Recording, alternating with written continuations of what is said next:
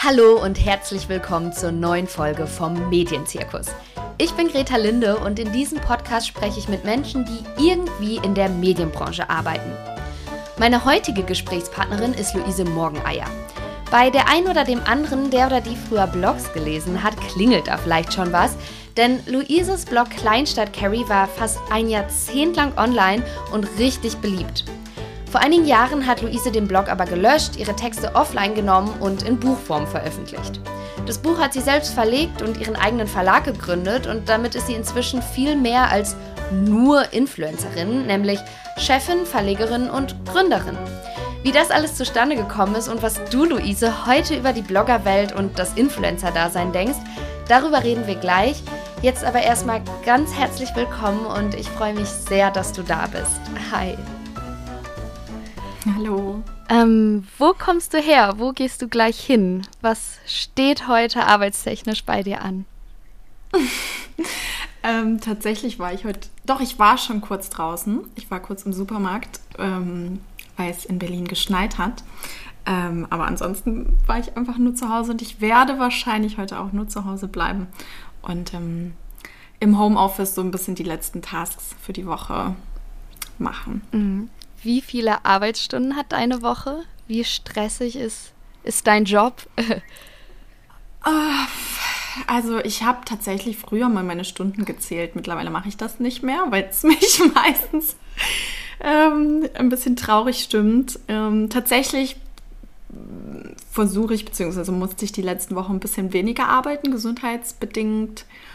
Ähm, aber es ist schon tendenziell eher stressig und eher viel. Mhm. Ja. In deiner Instagram-Bio steht Entrepreneur, ich kann das nicht aussprechen, äh, Writer und, und Feminist. Ähm, sind das Dinge, über die du dich äh, definierst oder sind das Sachen, an die man denken soll, wenn man an dich denkt? Ja, auf jeden Fall. Also im beruflichen Sinne sind das auf jeden Fall so die Begriffe, ähm, über die ich mich identifiziere oder definiere. Ähm, privat kommt da noch ein bisschen was dazu, aber so für die Öffentlichkeit sind das auf jeden Fall so die Themen, ähm, an die man denken soll, wenn man, wenn man an mich denkt, weil das ähm, ja Dinge sind, die mich beschäftigen. Mhm. Du hattest seit 2010 einen Blog. Da hast du hauptsächlich über Mode, aber auch über Gefühle, übers Erwachsenwerden geschrieben und dieser Blog hatte bis zu 10.000 Klicks am Tag, wenn ich mich nicht irre. Ähm, es war ja. erst dein Hobby, dann hast du damit Geld verdient, das Ganze zu deinem Job gemacht und also ich will jetzt nicht sagen, du warst ein Star, aber du warst auf jeden Fall, glaube ich, in der, in der Blogger-Szene ja prominent oder man kannte dich und was du geschrieben hast. Und dann hast du 2017 schließlich deinen Blog gelöscht. Warum? Ähm, also ich meine, es war 2018, aber ich komme auch immer total durcheinander mit den, äh, mit den Jahreszahlen. Ähm, ja, tatsächlich fing das schon so schon nach sechs Jahren Bloggen 2016 so an, dass ich ja mich mit der ganzen damaligen Blogosphäre und der aufkommenden Insta-Welt ähm, nicht mehr so richtig identifizieren konnte. Auch mit meinem Pseudonym. Ähm, der Blog hieß Kleinstadt Carrie in Anlehnung an Carrie Bradshaw. Ähm, das hat irgendwie alles nicht mehr so zu mir gepasst. Ich wollte da irgendwie raus. Ich hatte auch ganz, ganz große Probleme plötzlich damit, dass so viel über mein Privatleben und meine Gedankenwelt im Internet ähm, veröffentlicht ist. Und ähm, ja, dann wollte ich das gerne irgendwie abschütteln. Und ähm, mir war relativ schnell klar, dass ich dann auch alles irgendwie löschen möchte. Ähm, damit das aber nicht alles einfach nur weg ist, für mich, aber auch für die vielen, vielen Leserinnen. Ähm, ja, haben wir dann entschieden, ein Buch draus zu machen. Mhm.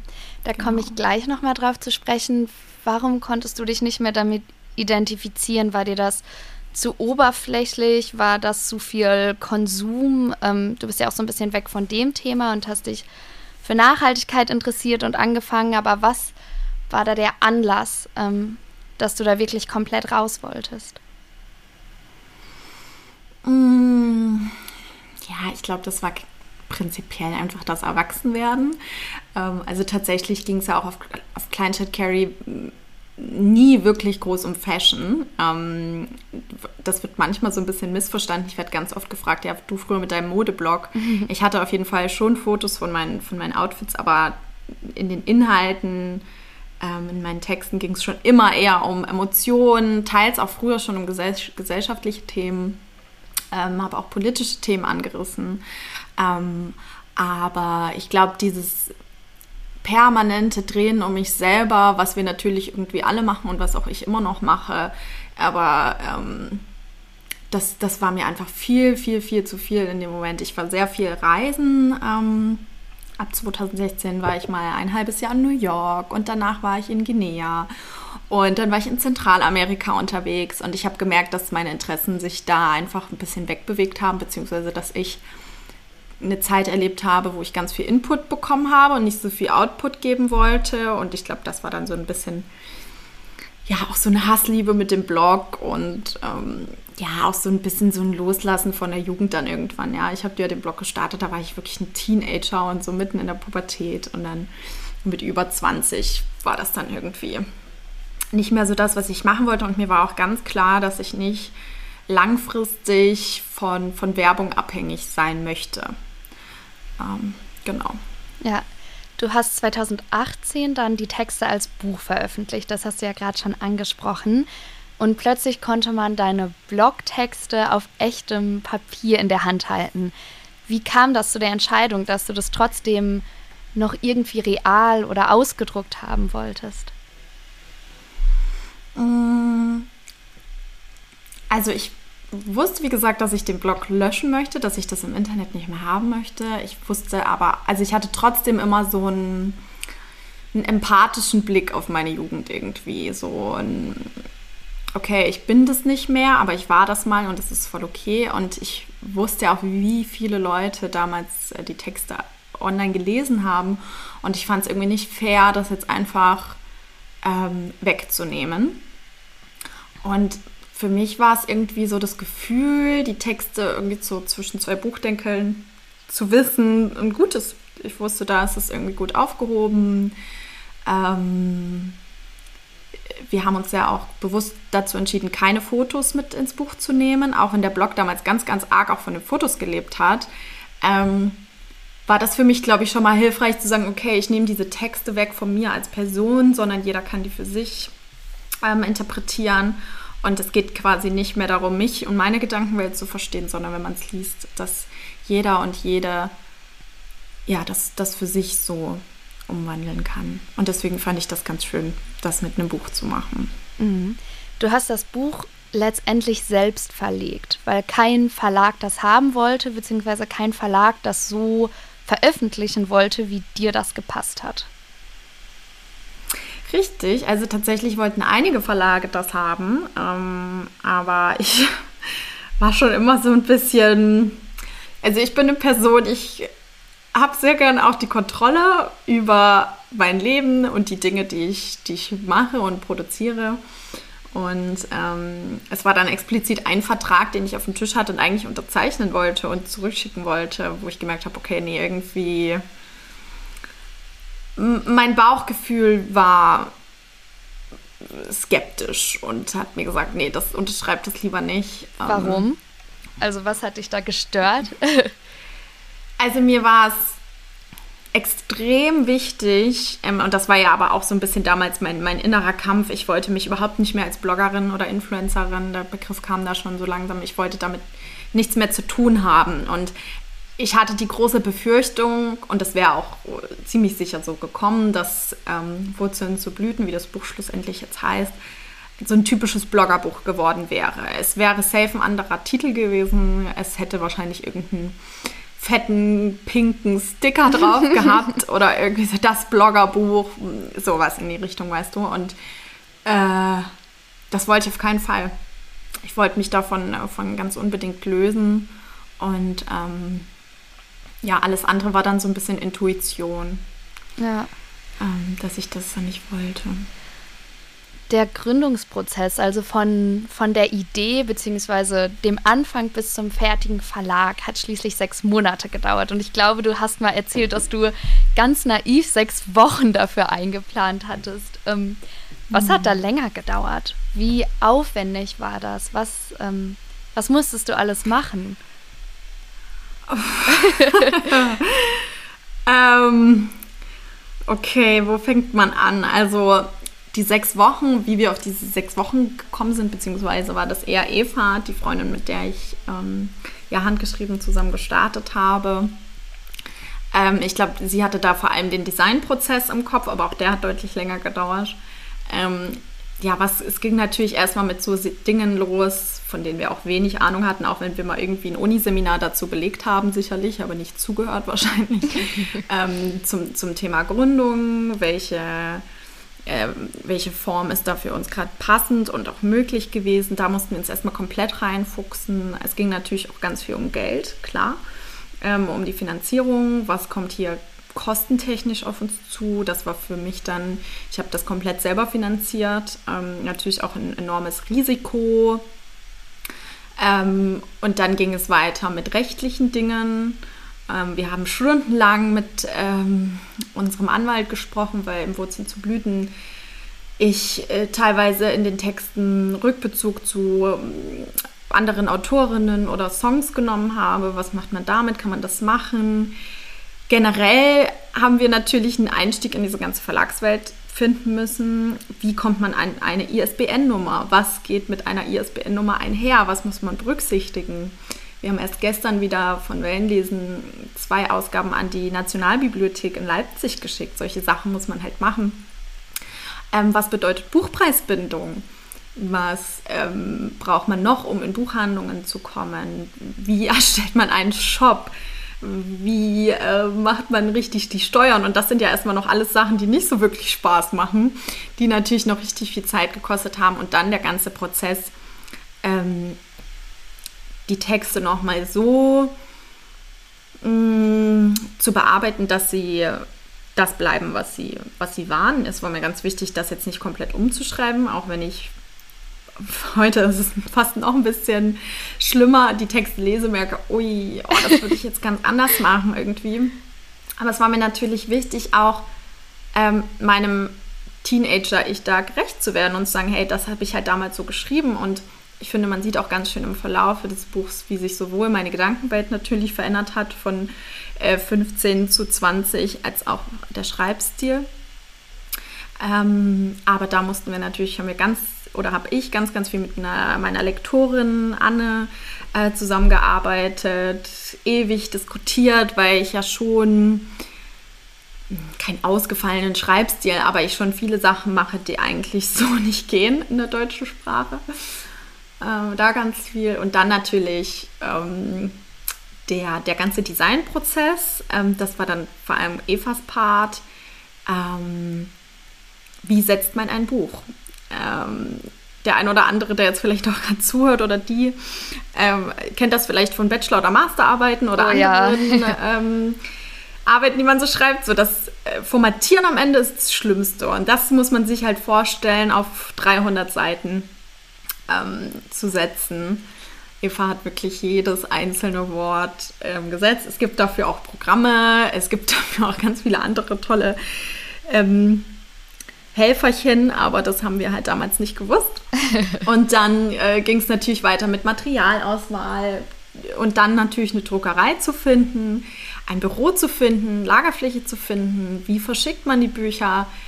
Du merkst, es ist ja. never ending. Es, es, äh, das war auch für uns, warum wir das so falsch eingeschätzt haben. Man denkt natürlich nicht an alles, was mhm. kommt. Und dann DHL, Geschäftskunde werden, da telefonieren, Büro anmieten, Internetzugang für da zu machen. Und dann kamen immer so kleine Dinge, an die man halt nicht denken konnte. Eine meiner Lieblingsgeschichten dazu ist, dass ähm, am Tag der Lieferung der Bücher, wo wir natürlich eh schon unfassbar nervös waren, weil wir uns kein ähm, Prototypen sozusagen leisten konnten. Dadurch, dass das Buch ein Leineinband hat mit einer Goldprägung, wäre ein ein Vorab-Exemplar so teuer gewesen, weil dieser Prägestempel ja dann schon hergestellt wird. Das heißt, sie haben darauf verzichten müssen aus finanziellen Gründen. Das heißt, unsere allererste Auflage, die bestellt haben, waren zweieinhalbtausend Bücher und die kamen an und wir wussten nicht, wie sie aussehen. Und es war natürlich ganz, ganz viel Geld für uns damals und die Bücher kamen an. Ich weiß noch, Es war früh um sieben, rief mich die Spedition an und meinten, wir kommen jetzt, wir sind in zehn Minuten da. Ja, mein Herz hat so gepocht, ich bin ins Büro schnell geradelt und dann ähm, standen da diese vier Paletten waren das damals, meine ich. Und ähm, dann war zufällig der Hausmeister von unserem Bürokomplex da und wir hatten ein Büro im ersten Obergeschoss und er meinte nur so, Mädels, was wiegt denn das? Oh nein. Und wie so, ja, eine Tonne stand auf dem Lieferschein und er so, nee, das können wir nicht machen. Dann hat er tatsächlich den Eigentümer des Ge Gebäudes angerufen, weil unser Büro war auch nur 12 Quadratmeter groß, oh. was eh schon sehr eng geworden wäre. Und der meinte, nee, ihr könnt auf keinen Fall eine Tonne Last auf diese 12 Quadratmeter. Ne, und solche kleinen Sachen, ja. ähm, an die man nicht denkt. Wir hatten dann Gott sei Dank immer ganz tolle Leute, die uns geholfen haben und wir hatten dann noch eine andere Möglichkeit, die Bücher da zu lagern. Das heißt, um, die ähm. Tonne ist nicht auf den 12 Quadratmetern gelandet. Nein. wir haben immer, wir haben nur zwei Paletten hochgeholt. Es hat sich dann ja auch super schnell abverkauft. Das war natürlich auch ein Riesenglück für uns. Und ähm, ja, aber das war dann der ganze Prozess. Verpacken und losschicken. Und ähm, wow. dann haben wir noch eine Buchparty gemacht. Naja, also ich, ich rede hier so lange, aber damit wollte ich vor allem verdeutlichen, warum das dann am mhm. Ende alles so, so lange gedauert ja. hat. Dafür waren sechs Monate genau. ja noch ziemlich flott, wenn man das jetzt hört. Ähm, du hast ein Story-Highlight auf Insta, das heißt Female Founder. Warum? Oder anders gefragt, ja. was ist der Unterschied zu einem männlichen Gründer? Also, ich glaube, also generell das Thema Feminismus und Gründen ist für mich erst auch in den letzten Jahren immer wichtiger geworden. Als wir damals ähm, handgeschrieben gestartet haben, habe ich mich auch gar nicht so als Gründerin gesehen. Ähm, und habe auch lange wirklich gebraucht, da mit dem verdienten Stolz dazu zu stehen, dass wir gegründet haben, ähm, dass wir das selber gemacht haben. Und mittlerweile bin ich da vor allem so stolz, dass wir das als Frauenteam gemacht haben. Ähm, was ist der Unterschied? Also ganz generell gibt es erstmal viel, viel weniger weibliche Gründerinnen als Gründer. Ähm, das sieht man an Zahlen, in Statistiken, das sieht man aber auch, oder hat man bei diversen Events hier auch gerade in Berlin immer gesehen, ähm, bei allen möglichen Gründer, Gründer-Events muss man natürlich sagen, weil es halt deutlich mehr, mehr Männer als Frauen waren. Und ähm, warum ich das betone, ist einfach, weil ich es ganz, ganz wichtig finde, andere Frauen dazu ermutigen, zu ermutigen, zu sagen, hey, ähm, du kannst gründen, du kriegst das hin und ähm, du kannst dich da, da genauso gut durchboxen wie deine männlichen Kollegen. Mhm. Der Verlag ist jetzt ungefähr zweieinhalb Jahre alt. Du hast den mit der Freundin gegründet, das hast du gerade erzählt. Ihr habt Mitarbeiterinnen, ihr seid eine kleine Firma und wenn ich mich nicht mhm. irre, verdienst du trotzdem mit deinem Instagram-Kanal noch mehr Geld als mit dem Verlag. Ist das nicht irgendwie auch frustrierend, wenn du in den Verlag so viel reingesteckt hast und das ein richtiges Projekt ist und trotzdem noch nicht so viel Geld abwirft? Ähm, also wahrscheinlich nimmst du da Bezug zu meiner Fragerunde, die ich ja, neulich genau. gemacht habe. Da habe ich das ähm, gesagt. Also es ist so, dass ich mir vom Verlag kein Geld auszahle. Ähm, was natürlich aber nicht bedeutet, dass wir keinen ähm, kein Gewinn machen. Ähm, das Projekt oder handgeschrieben Verlag ist auf jeden Fall rentabel. Mhm. Also das ist es auf jeden Fall.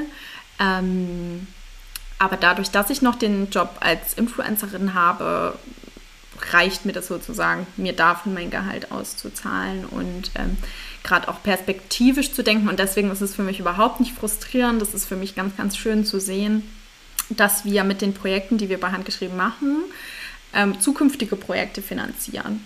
Ähm, und ich ja ganz genau weiß, dass daraus immer wieder was Neues erwächst. Ähm, und ich sehe natürlich, dass wir unsere Mädels äh, bezahlen können. Und das ist für mich auch mit so das Schönste irgendwie. Ich finde das total ähm, ja, erfüllend zu wissen, dass man anderen Frauen oder dass ich anderen Frauen da eine Perspektive geben kann. Und ähm, ja, das ist, das ist für mich so das Schönste. Deswegen ist das überhaupt nicht frustrierend. Mhm.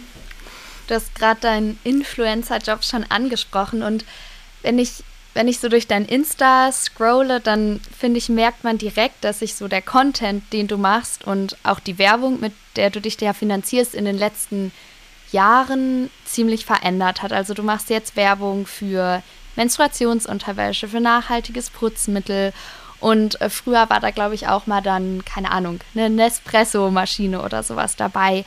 Ähm, zum einen wieder, also spiegelt das ja die Sachen wieder, die dir irgendwie wichtig sind oder die Themen. Zum anderen habe ich mal geguckt, du hast, ich glaube, 103.000 Follower und mhm. viele, die früher ähnlich bekannt waren wie du oder auch so Bloggerstars, sag ich mal, haben bis zu einer Million. Ähm, glaubst du, das liegt an den Themen oder an den Werbepartnern oder an dem, was dir wichtig ist und was du, was du verkaufst, was du ausstrahlst?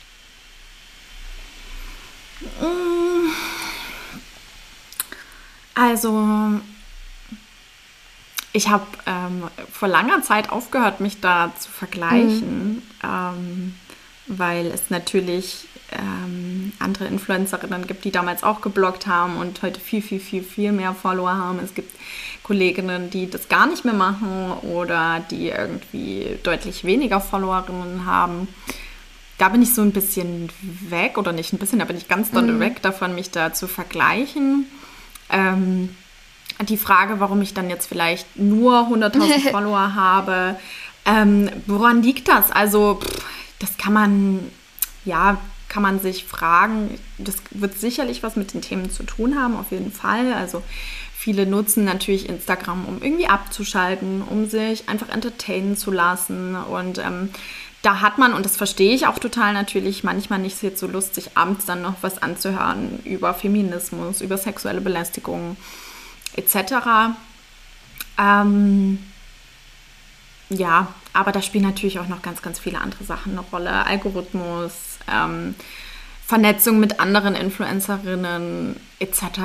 Also, aber da mache ich mir irgendwie gar keinen, gar keinen Stress mehr, mhm. das so über die Followeranzahl für mich auch einfach im Kopf ja. mich darüber aber zu Dafür definieren. ist deine Community ja, glaube ich, auch sehr, ähm, naja, sehr an dich gebunden, klingt so falsch, aber irgendwie, glaube ich, mhm. dadurch, dass man so sehr private und politische Gedanken von dir kennt, ist da, glaube ich, auch ein ganz, eine ganz andere Beziehung einfach, einfach da.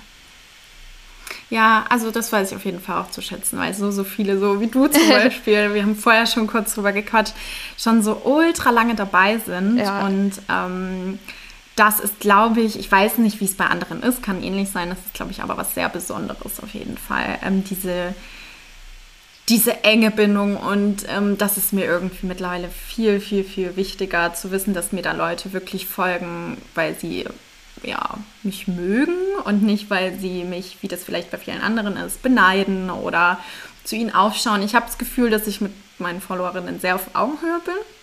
Und das finde ich halt mega cool irgendwie. Ich kriege auch wirklich richtig viele ähm, Nachrichten jeden Tag mit so richtig ehrlichen Worten und nicht so eine Beweihräucherung meiner Person, sondern wirklich auch ehrliche Kritik oder eine Anregung, persönliche Fragen und das ist schon mega, mega schön. Mhm. Thema lange dabei sein. Ähm, das habe ich dir ja gerade auch schon erzählt. Ich lese deinen Blog oder ich habe deinen Blog seit 2012 gelesen und ich habe dir dabei quasi zugeguckt, wie du aussiehst, wie du Abi machst, wie du deinen ne ersten Nebenjob hattest, studiert. Ich habe gelesen, wenn du Liebeskummer hattest, als du nach New York, nach Guinea gegangen bist. Ähm, ich habe ja. zugeguckt, wie du reist, nach Berlin ziehst, gründest und so weiter. Ähm, wenn man sich auf deinem Insta umschaut, weiß man, wie deine Wohnung aussieht. Ähm, wir, oder man kriegt mit, wenn es dir gerade nicht so gut geht ist das nicht total gruselig? Also, du bist ja eigentlich eine Fremde, aber ich, ich meine dich zu kennen. Also, es ja. ist doch irgendwie komisch. Ähm, nee, also tatsächlich, für mich ist es, glaube ich, einerseits nicht komisch, weil das schon immer so ist. Also, seit ich irgendwie mich äh, wirklich direkt erinnern kann. Also, ich mache das seit ich 15 bin. Deswegen ist es, glaube ich, für mich was ganz Natürliches. Etwas, worüber ich nicht nachdenke. Ähm, und ich weiß natürlich, und ähm, kann man jetzt dann gut oder schlecht finden, aber ich weiß, dass ich auf Instagram und auch auf dem Blog und auch in meinen Büchern bei weitem nicht alles zeige, was ich bin oder wer ich bin.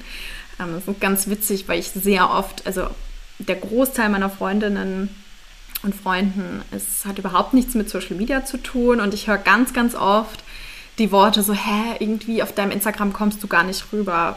Ähm, zeig doch auch mal das und du bist mhm. doch auch noch das und du bist noch mehr und ähm, ja, ich habe auch früher tatsächlich schon gehört, ich würde auf Instagram irgendwie was vormachen. Das glaube ich nicht. Ich glaube, ich bin oder ich bin mir da sicher, dass ich sehr, sehr ehrlich bin. Ich teile aber bei weitem nicht alles. Also ich glaube schon, dass man auch merkt, wenn es mir nicht gut geht, aber das teile ich natürlich auch immer erst dann, wenn es mir so wieder gut mhm. geht, dass ich es teilen kann. Also an meinen Tiefpunkten ähm, bin ich nicht so outgoing. Ähm, und es gibt schon deutlich noch ein paar Themen, die ich, die ich nicht online bespreche. Und ich glaube, das ist für mich aber halt auch ganz, ganz wichtig, um irgendwie klar zu bleiben, ähm, zu wissen, dass ähm, ich nicht eine komplett mhm. transparente Person Dass du noch was hast, was für dich ist und für die mhm. Menschen in deinem Umfeld. Genau, ja. genau. Weil die zum Beispiel halte ich ja komplett raus. Also ja. klar, man hat mal meine Mom gesehen und man hat auch mal meine Schwester gesehen, aber enge Freunde, Liebesbeziehungen, ähm, weitere Familie halte ich komplett raus und das ist mir auch ganz, ganz wichtig. Mhm. Das kann ich verstehen. Ich war ähm, neulich kurz, also wirklich nur so zwei, drei Minuten im Fernsehen bei so einem Brennpunkt mhm. und habe was über ja. Corona-Einsamkeit erzählt. Und als es vorbei war, habe ich auf mein Handy geguckt und meine Follower haben sich verdoppelt. Und natürlich war mir vorher klar, dass, ne, dass ich ein öffentliches Profil habe, aber das allererste, was ich gemacht habe, war alle Story-Highlights rauszunehmen, wo man meine Freundin und meine Freunde sieht, weil ich so dachte, mhm. ich will die überhaupt nicht angreifbar machen. Und ja. ich glaube, das ist auch was, was man was man vorher vielleicht nicht so versteht oder irgendwie ganz schön findet, das zu zeigen und plötzlich denkt man so, mhm. nee, ich brauche was, was nur, nur bei mir ja. ist. Ja, voll. Genau, genau das ist es.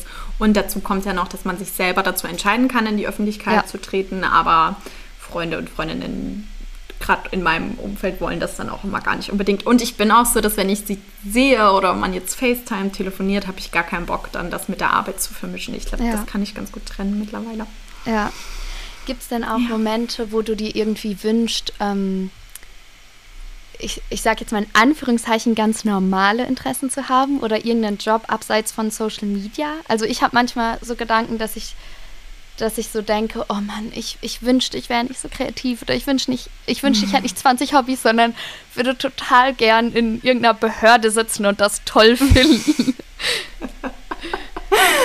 ah, ich weiß total, was du meinst, aber äh, tatsächlich, nee, nee. ich bin, ähm, ich bin super, super, super glücklich ähm, über meinen Job. Ähm, durch Hand geschrieben habe ich jetzt halt auch mittlerweile einen mega guten Ausgleich. Ähm, und habe natürlich auch toi toi toi die Freiheit, mir meine Pausen zu nehmen. Ich habe ja letzten Februar, also im vergangenen Jahr, einmal einen ganzen Monat Instagram einfach von meinem Handy gelöscht. Und ähm, ja, deswegen, also klar, ähm, bei mir ist es, glaube ich, eher so mit Themen wie Feminismus, ähm, über Sexismus aufzuklären. Da bin ich manchmal so, boah, vor drei Jahren, als mir so viele Sachen noch nicht klar waren, bin ich irgendwie sorgenfreier durch die Welt gegangen. Ähm, auch ein bisschen naiver. Aber ich glaube, das kennt jeder, der da so wie ich vielleicht tägliche Diskussionen ja. drüber führt ähm, und immer und immer und immer wieder dieselben Dinge gefühlt erzählt. Da denkt man sich manchmal schon, oh Mann, ey, ja, kann mir das nicht egal auch. sein, aber andererseits bin ich natürlich, ähm, also ist es mir einfach nicht egal und das ist auch gut so. Mhm. Worauf freust du dich im kommenden Jahr? Was steht mit dem Verlag oder was steht mit dir an? Ähm, ich gehe ähm, die ersten, ja, fast zwei ersten Aprilwochen ins Vipassana. Ich weiß nicht, ob dir oder euch das was sagt. Das ein, nee, was ist das? Ähm, eine Meditationspraxis. Ähm, geläufiger ist vielleicht so der Begriff Schweigeretreat. Gehe zehn oh, wow. Tage ähm, ins Schweigen, in, in, ins tägliche Meditieren und ähm, darauf freue ich mich unfassbar. Ich glaube, das ist genau das Richtige jetzt. Ähm, für mich, ich will da bloß vorher noch nicht drüber sprechen, so viel, weil ich da ganz unvoreingenommen und mit eigenem ähm, Gefühl reingehen möchte. Ähm, darauf freue ich mich. Ich freue mich natürlich auf, auf die verschiedensten Projekte, die wir bei Hand geschrieben haben. Es kommt dann auch so um den 16. tatsächlich rum. Also jetzt, wenn, wenn ihr das hört, haben wir wahrscheinlich schon unser neues Tagebuch. Ähm, das ist mir auch immer ganz, ganz wichtig, Leute auch zum Schreiben zu bringen und Menschen dazu zu motivieren, das mal wieder zu versuchen. Ich weiß, dass ganz, ganz viele das gar nicht mögen oder da ja irgendwie noch blöde Erinnerungen an die Schulzeit haben, wo das so ein Zwang war und deswegen man jetzt bloß keinen Stift mehr in die Hand nimmt. Ich das aber mir ganz, ganz sicher bin, dass das für jeden was Heilsames auch hat, ähm, viel zu schreiben oder überhaupt die eigene Gedankenwelt aufzuschreiben.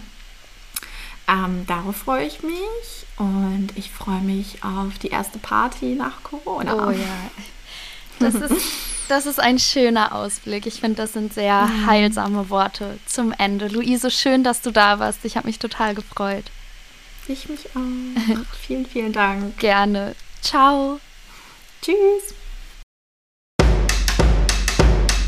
Ich hoffe, diese Folge vom Medienzirkus hat euch genauso viel Spaß gemacht wie mir und ihr konntet am Ende vielleicht ein bisschen Optimismus oder gute Stimmung von Luise mitnehmen. Falls euch diese Folge bzw. der Podcast generell gefällt, dann abonniert ihn doch bitte auf Spotify, Apple Podcasts oder wo auch immer ihr ihn hört. Neue Folgen erscheinen jeden Donnerstag und den Podcast gibt es auch auf Instagram.